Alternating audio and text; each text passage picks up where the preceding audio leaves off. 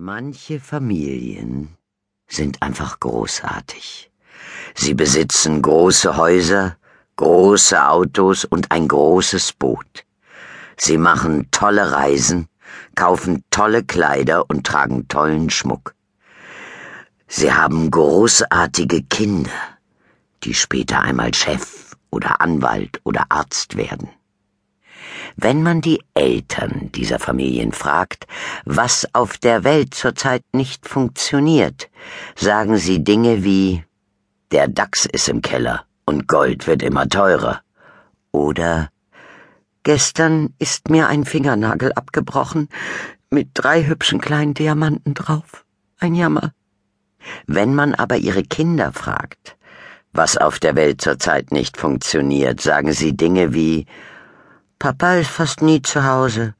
Mama simst den ganzen Tag und meine Schwester spielt zwar Geige und Klavier, aber mit mir spielt sie nie. Und manchmal, wenn Papa und Mama gerade nicht hinhören, weil schon wieder ihre Handys klingeln, sagen diese Kinder leise, Weißt du was? So großartig ist unsere Familie gar nicht. Die Grubers waren die großartigste Familie der ganzen Stadt. Jedenfalls war Henriks Vater dieser Meinung. Sie wohnten in einem schönen großen Haus mit einem nach hinten liegenden Grundstück, das an den Kurpark grenzte.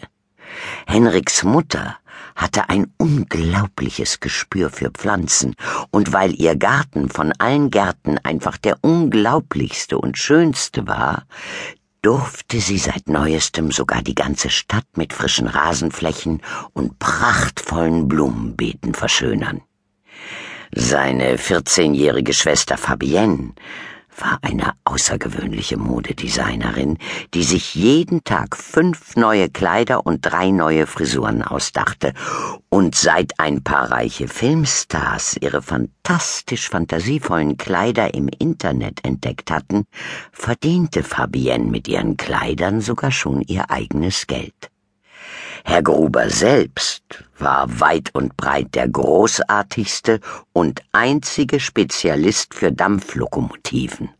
Und weil nur er genau wusste, wie man eine Dampflok in Bewegung setzt, arbeitete er neuerdings als Lokführer einer alten Schmalspurbahn. Genau das, wovon er immer schon geträumt hatte. Aber Henrik fand seine Familie trotzdem nicht sehr großartig. Mama hatte zwar ein Gespür für Pflanzen, doch ihr Gespür für Menschen ließ leider oft zu wünschen übrig.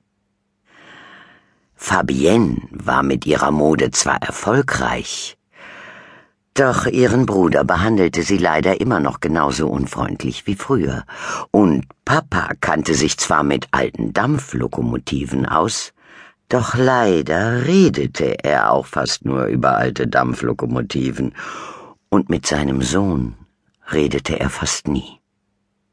Und dann gab es da noch eine andere Kleinigkeit, die Henrik störte.